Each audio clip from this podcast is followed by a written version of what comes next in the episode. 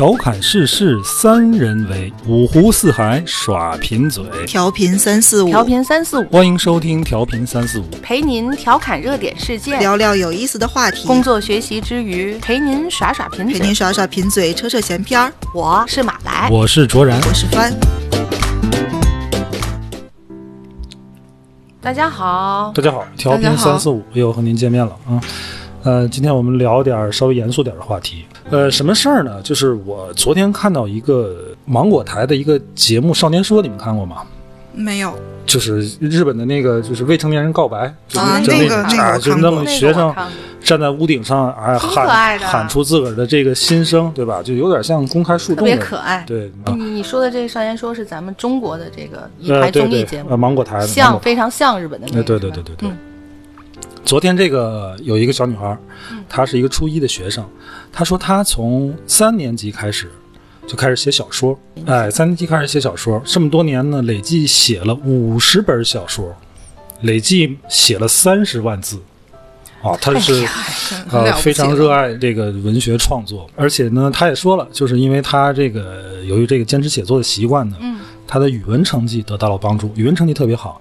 但是进入初中之后呢，偏科是越来越严重，这数学成绩下滑的非常明显。呃，有一天呢，他爸爸接他放学的时候，就发现他书包比较沉，呃，翻出来一看，就里边就都是他写的小说。啊，他爸爸很生气，就回家之后就把他这个所有的五十本小说全都给撕了，撕了，这个撕了。这这个太过分了。这个事儿啊，就是孩子一笔一笔写的，对，就网友下面有评论说，这让人很窒息。我能理解这种感觉，因为我看那个视频的时候，我也觉得就很就特别压抑。这孩子说完之后呢，呃他父亲也就在下边站着，嗯嗯嗯，他父亲也表示这个对于撕他书啊、撕他小说这事儿，嗯也很愧疚。爸，你这样把我的小说和这些东西就给这样给摧毁了，我就感觉我那段时间我就像丢去了失去了灵魂一样。涂思睿，其实对于失去你这些书啊，之后我心里是有点愧疚。但我的出发点是希望你在这个初中时期，尤其小升初这个过渡期段呢，更好的去把学习的状态走入一个初中生应该有的情况。自律性也是你比较偏差的一方面。你的小说既然已经到学校去了，证明你在上课、中午休息、抽空都会去做这种你喜好做的事情。我就担心这种事情的严重继续恶化，所以也用做错误的行为来杜绝你现在这种跟学习没有直接联系联系上的事，而且你的偏科情况确实很严重，数学拉的分确实很大，如果以此下去的话，以后就没有好的高中，就更没有好的大学。其实我也特别想学好它，但是我就天生长了一颗文科的脑子，我就特别难去学懂一些关于数学的知识。嗯，我们班上有很多同学数学很厉害，然后我看着他们考得那么好，我就觉得我可能一辈子努力都追不上他们了。别人能行，你也行，我相信你。爸爸相信你，相信你会把这个成绩都赶上去的。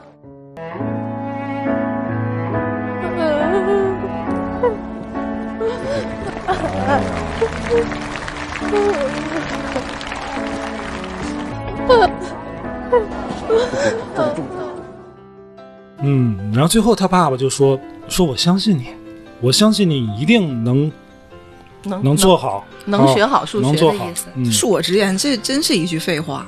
可是他爸爸说完这句话之后，这个孩子，这女孩就哭了。我我现在不太敢揣测她是为什么哭，但是我看她那哭很难受。我不知道她是因为她爸爸的话得到安慰啊、鼓励哭，还是那种绝望的哭。这孩子他从他的表述来讲，他可能是想放弃这门这门课，就放弃放弃数学不想学数学。他也说了，就是我天生就是一个文科的脑子，我数学那些东西我真的就学不学不会啊，学不会。他爸爸就说：“你什么时候呃这个数学成绩咱提上去了，咱再说你写作这事儿，你现在先放一放。”我的话，我日本的那档节目看的我挺开心的。我不太能从这种官方的说法上得到什么和解。我我觉得那女孩的哭应该是心里感到挺绝望的。这个孩子也很可怜，但是作为一个初中的孩子来讲，我觉得这个爸爸的要求也不过分。我我不知道你们俩是怎么觉得啊？当然不过分，就呃，是要求不过分，但是他的做法做法我也是过激啊。对对对对，做法我肯定是不认同。你你刚才说日本本原版的那个节目，当时就都看过，挺也就真的很嗨。嗯，孩子们在天台上什么都说，什么都敢说，但是你说但是不一样，知道吧？这个但国情也不一样，它一个是国情不一样，再一个这个整个它这个节目内容也不一样。嗯你看日本那个定位也不一样那个少是你叫什么？呃呃，，校园天未台告成年白，未成年人告白，嗯那个就是就是小孩儿嘛，他会心里会装很多东西，然后他装他他就他就喊出来对他他喊出来，说他是一种释放。是但是你看少宁说这个这个事儿，他是抛出问题，然后你你本身抛出来这个问题就不是那种场合能解决掉的问题。没解决问题。就是卓然在说这个事儿的时候，我就在脑子里在想，如果是我的孩子在初一的时候，他偏科偏的这么厉害，我会怎么做？想起来，觉得这个父亲虽然做法是过激，是不提不值得提倡，而且这个受到的这个呃心理的那个创伤，他可能自己得平复很久，而且他自己能站在那个我跟你说，他这个创，伤他会记一辈子的。我觉得三十万字，从小学三年级开始写到初中一年级，三十万字。哎，我的天哪！我的孩子要是能写这个，我觉得咱咱们仨应该都是那种就比较比较偏文的，小时候应该也嗯都有这种什么文 文豪当个作家的梦想，大部分孩子好像都有。嗯，喜好，但是真的能坐那儿写，坚持写不了三十多万，这这不可能，这这不是很很简单的一个孩子做一个空洞的那个事儿了。对对对。真的是。但是我也相信这个事儿肯定不是他爸爸第一次去去跟他女儿交涉嘛。是我也不相信他这个他爸爸上来就就把三十万字书就都撕了。嗯，肯定之前也也也因为这个事儿，父女俩之间有过这个矛盾。呃，我为什么说今天想聊这个话题呢？就是可能咱们每一个人在小的时候都经历过这样的这样的事儿，就你你小时候有你自己的爱好，有你自己的梦想，然后你会受到学校也好，或尤其是家庭的那种那种那种压压制你。大部分人吧，还会你转换成年之后，转换角色之后，再经历第二次，就你的孩子 到了这个年龄之后，你怎么处理？虽然很多人啊，都是他小时候也过有也有过这样的经历，但是后来你终于就也变成了当时你爹那样。对，就是嗯他就不会和孩子这个产生产生这样的共情，不会去理解，就即便理解了，他也做不到。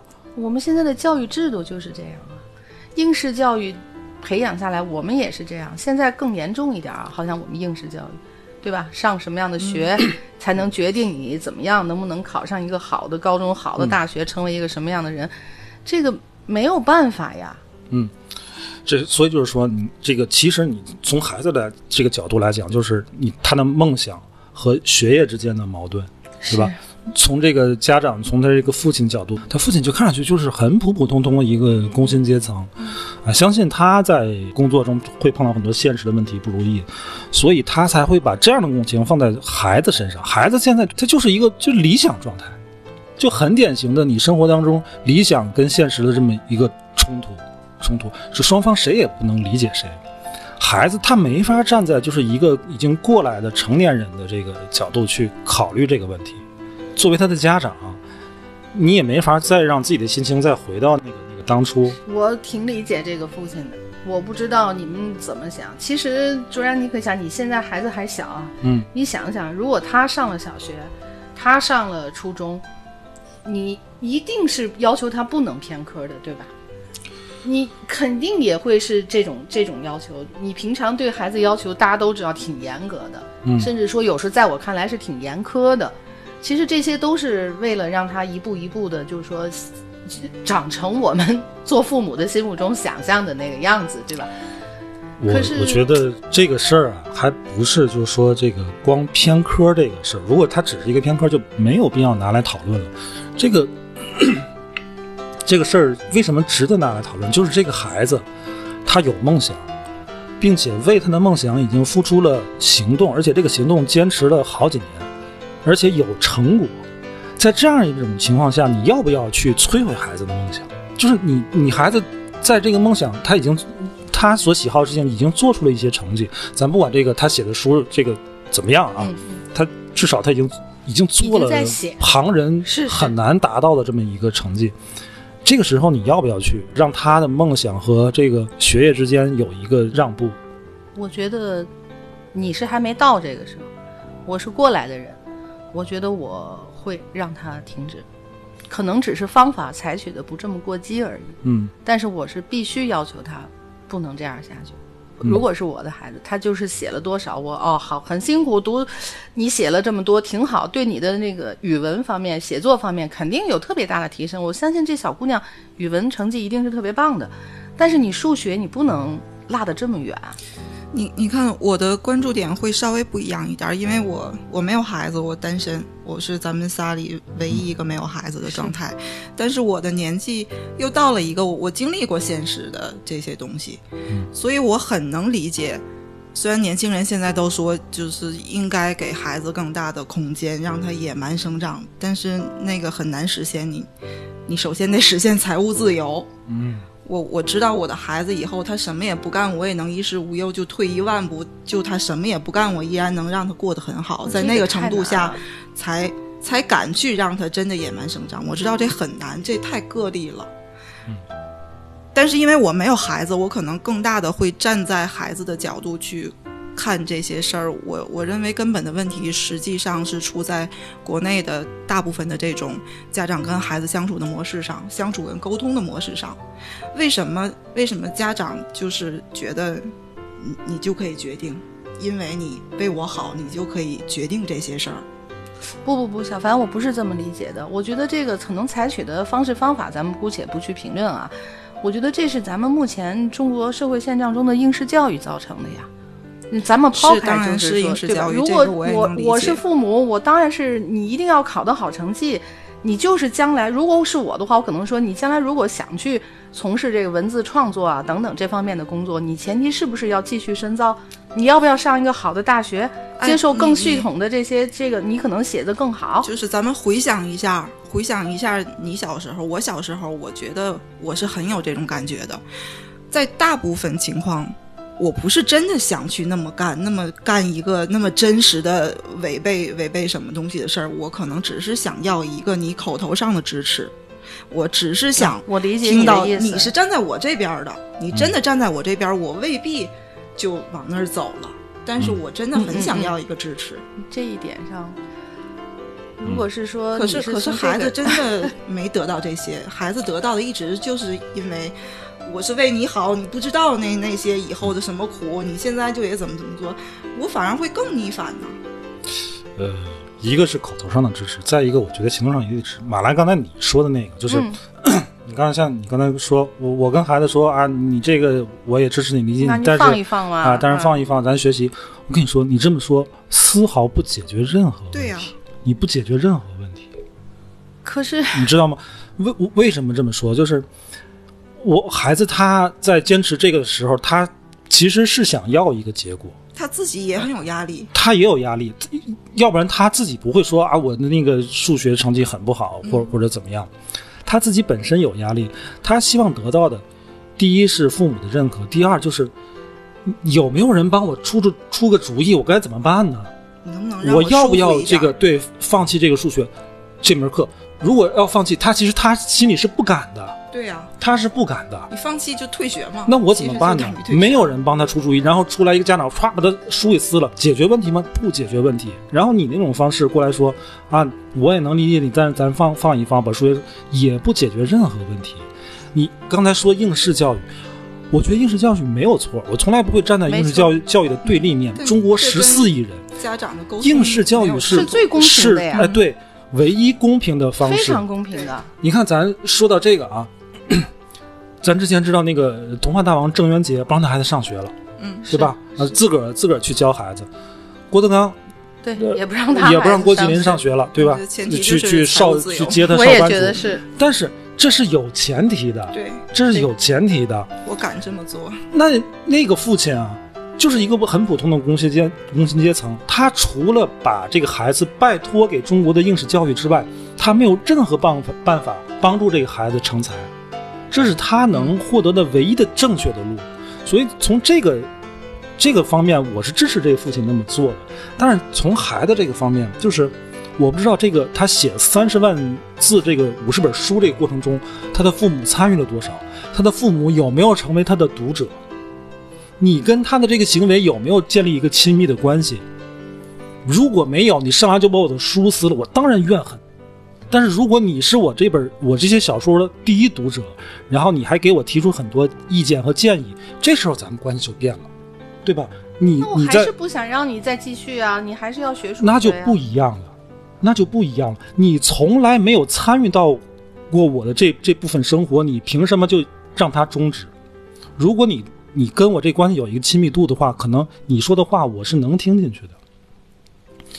我跟你们说一个事儿，我上大概初中的左右的时候，我那阵也是就是很中二的，就喜欢文学，对吧？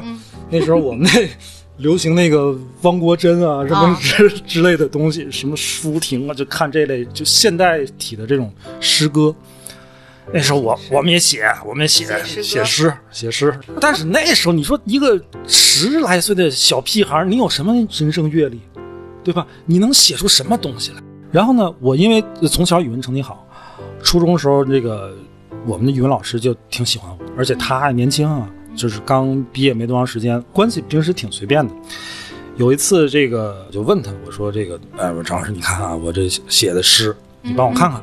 我给老师看。对，他就他都没看，就跟我他就跟我说说，哎，这个诗这东西我我不懂，就是他说哦我这个高度还没到达这个能能能写诗或者是能看懂诗诗的这个啊这个地步。他说，但是你可以写，你可以坚持，你如果喜欢你就坚持写，呃，但是我是帮你看不了。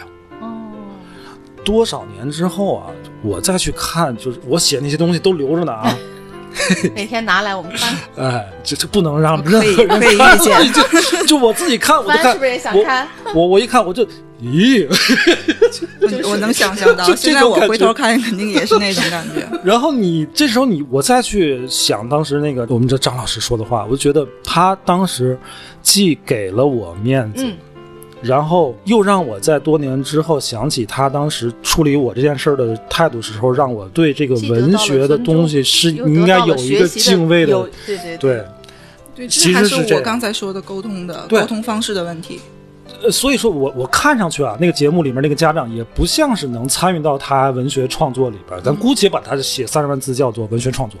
嗯，他那个父亲不像是能参与到他那件事儿一直不喜欢女儿所以说就是。我觉得你没有换选。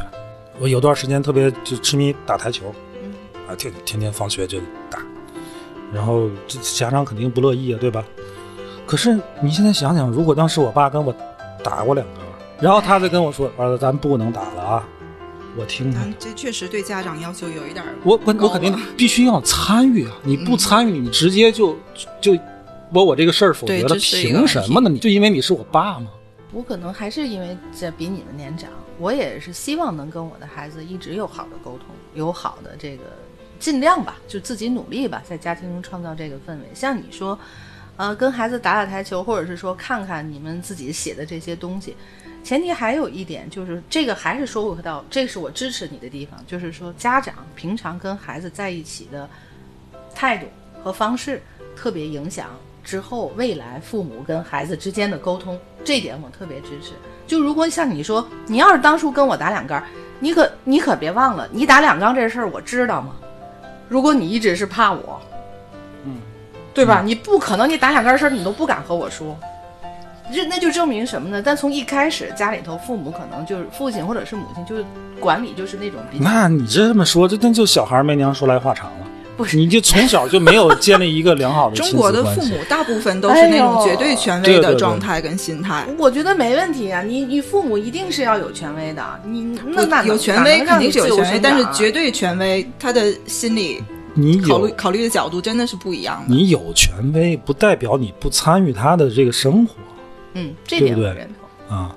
其实你看，从这点我是其其实挺站这个孩子的啊。他，他但是啊，咱话说回来，如果我是这个父亲，可能我也撕，真的。是啊，我要把壮壮接接走，我带。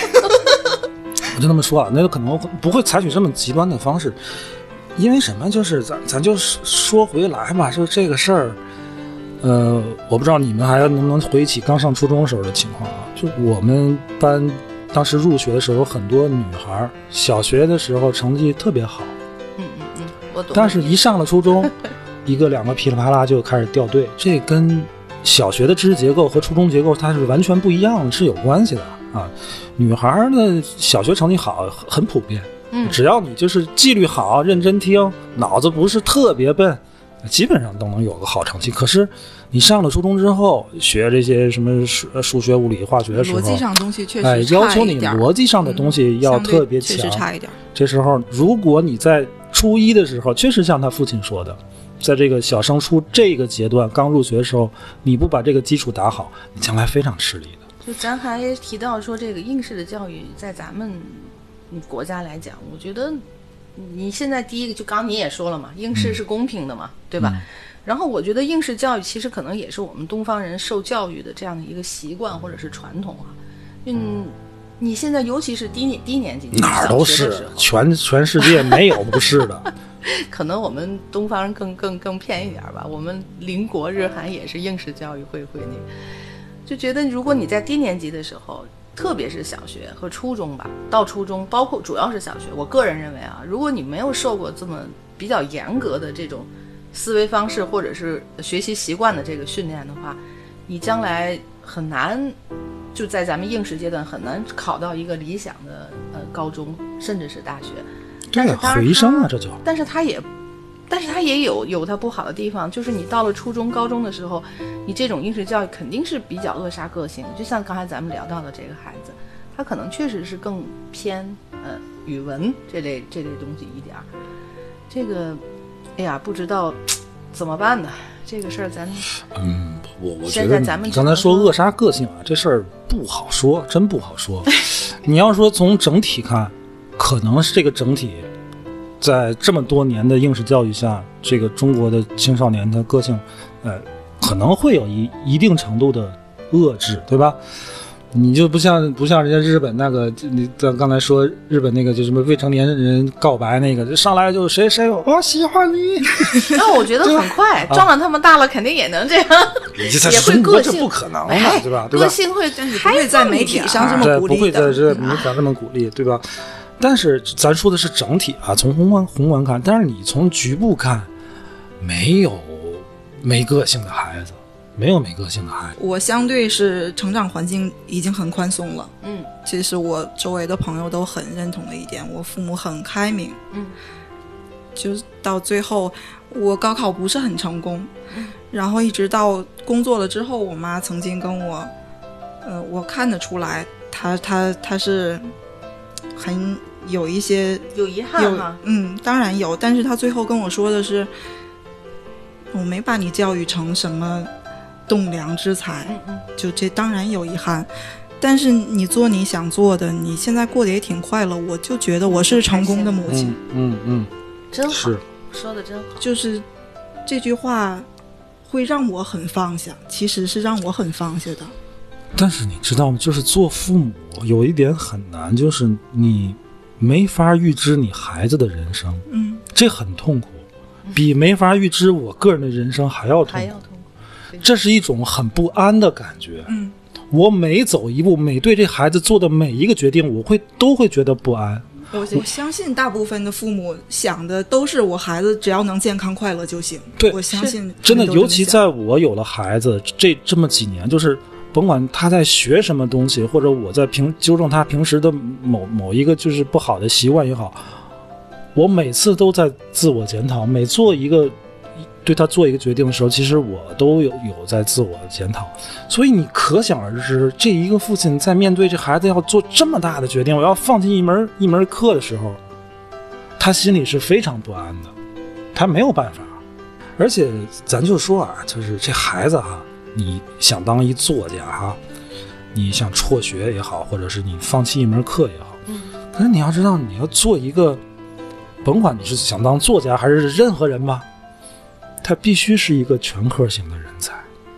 是啊，刚才你写的书里边儿你不可能光是靠文字呀。对呀、你没有人生阅历，没有啊其他学科的知识，你将来写什么东西呢？对呀、对吧？嗯，而且从另外一个角度来讲，一个孩子，你如果放弃一门课，那可能反过来这个学校就会放弃你。肯定学校放弃你了，你的小伙伴呢？老师都放弃你了，老师都不管你了，你在学校是会被孤立的。这跟你学习成绩不好是两码事儿。你学不好，这可能哎，老师对你是是是一种态度，但是你如果你放弃了，那可能是另外一种态度。你在一个孩子在一个被孤立的环境里边去长大，那对他的身心，对他将来甭管是写作也好，都是不利的。如果是这样的话，你还不如就你就就辍学就得了。但是你说中国有几个能出像韩寒那样的？没有的。我我不知道 具体他那个节目里那个女孩是怎么表达这个事儿的。嗯，但我我猜我揣测啊，嗯，他嗯刚才你也说过，我相信他不敢，他真的也不敢说我放弃的，他只不过是要求你们不要对我在数学上的成绩要求那么高而已。我相信他可能只是想要这么一个平衡。嗯，但是你知道吗？如果当家长的这个事儿松了口，那对于孩子就是放弃。不行。你对我在我我现在已经是在这个数学已经这个这个掉队掉的很厉害了，然后你你在默许这种状态，那我就更干脆上数学课的时候我就写小说了，反正我爸我妈都已经就默许了，对，不不不要求了，这是不可能的你的。想一想，这个孩子能够，这个我没看到这个界面。其实你们这个刚刚这个视频刚放出来，都觉得这孩子不容易，可是我觉得这个他爸爸更难。我一开始就说会站在这爸爸这边儿，这孩子在逼他父亲，在大庭广众当着全国人民，这个这这么一个节目旁边站着都是他的同学，然后他用这种方式去 要求他爸爸做啊他爸爸根本不可能做到的事儿。这个节目做完了，然后应该还会有大批人骂他。对啊，对啊，肯定的嗯，嗯，我我刚才一直说，我不是不是要你默许我放弃数学，或者是同意我不好好学数学，但是至少在写作这个事儿上，你一定是要要给支持的态度的。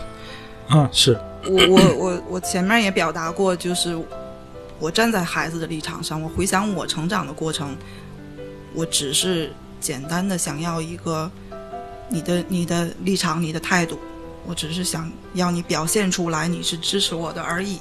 嗯。然后后来我我曾经跟卓然也聊过这个事儿，就是嗯。后来我看了一些心理学上的东西，有一个叫认知失调的这么一个理论，嗯。然后我终于找到了我那个想法的理论依据。嗯。这个认知失调，他说的就是，呃，一个人的心态跟行为，我们一般都是要保持一致的。当出现不一致的时候，我们就会别扭，就像说谎一样，我们本能的心里会不舒服，这就是一种认知失调。那它有一个很著名的一个实验，它是一个惩罚的实验，就是有好多玩具，然后弄一群小孩儿，你可以玩儿，但是有一样玩具是不允许玩儿的。呃玩了这个玩具的孩子会受到惩罚，但是它分两个组，轻的惩罚和重的惩罚。经过了惩罚之后，表现出我不太喜欢那个玩具，而且在行为上我也不再去去玩的。嗯，就是我们一般理解一定是受重惩罚的那一组孩子，但其实是轻的。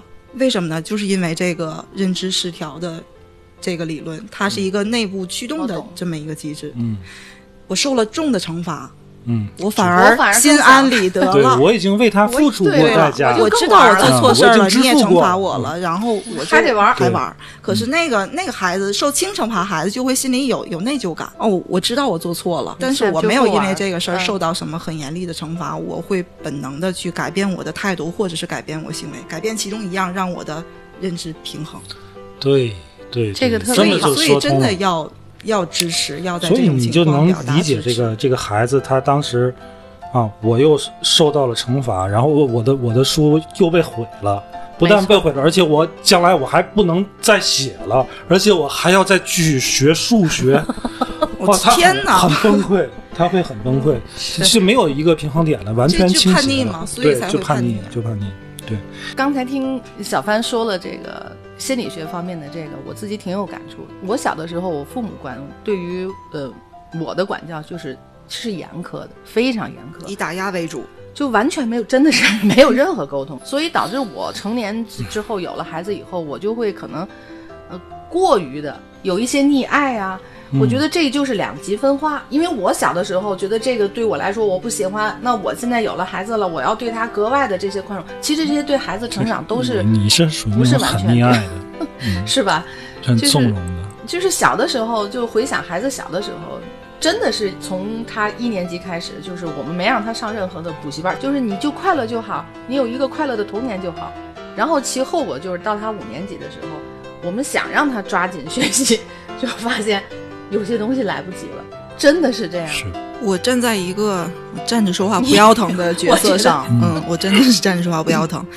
我我觉得放轻松一点吧。你像我们小时候，我父母也没学过心理学，他也不知道什么认知失调。可是我们现在人格很健全，我们成长的也很好。就是你你的行为，你种种的，你给他的那个大环境不出错嗯，就可以了。你对自己的孩子要有这个把握。对，就是嗯你所有的问题，其实都出在你跟孩子的这个沟通机制上出出出了问题。嗯，你所有的问题都是都是这个的问题，甭管这孩子是他是他是厌学也好，或者有其他闲七杂八的爱好影响学业也好，或者早恋也好，你甭管出现什么样的问题，你最后无法通过沟通解决的话，就会酿成大问题。就是如果你跟孩子始终保持一个很良良好的沟沟通，你就看这个节目吧啊，他这其实在节目里，这父亲仍然是对这个孩子说教，你可想而知，他回到在家家里是什么状态好不了，双方都不理不理解对方，就是这里边孩子也有很大的责任啊。他他爸爸在节目里说了，你本来你自律性就差啊，他小孩嘛，他自律性差谁就就自律性好啊？是所以我觉得应该给卓然的触动更大一点哈。啊，对我我看的这个我是这跟网友说的一样，就感觉很窒息，很窒息。我是感能感受到来自就是这个父女双方的那种压力。都不好过，都就就那个女儿在天台上跟她爸说那些时候，我就已经感觉就很窒息了。我就我当时就想，如果我孩子就这样逼我，我我该怎么办？我你就站在下面啊我的天哪！啊，就是啊。做不出来。但是当父亲跟女儿说那些，我也能感觉这个父亲给给这个特别无奈女儿的这个压力就很难受。嗯希望吧，希望父亲也能能够变得能够通过这个节目能跟孩子多沟通。孩子呢？你哭嘛？我你看着我像哭吗？啊，今天是聊了点儿这个比较严肃的话题啊稍显，沉重一点稍小沉重稍有点小显沉重。你他妈给我聊哭了，你 主要是今天这是你你看见了哈，我看见了，就想跟大伙儿聊一聊是啊。得就先这么着，嗯，嗯，好，再见。做母的都要好好努力哎，，好嘞，再见。再见。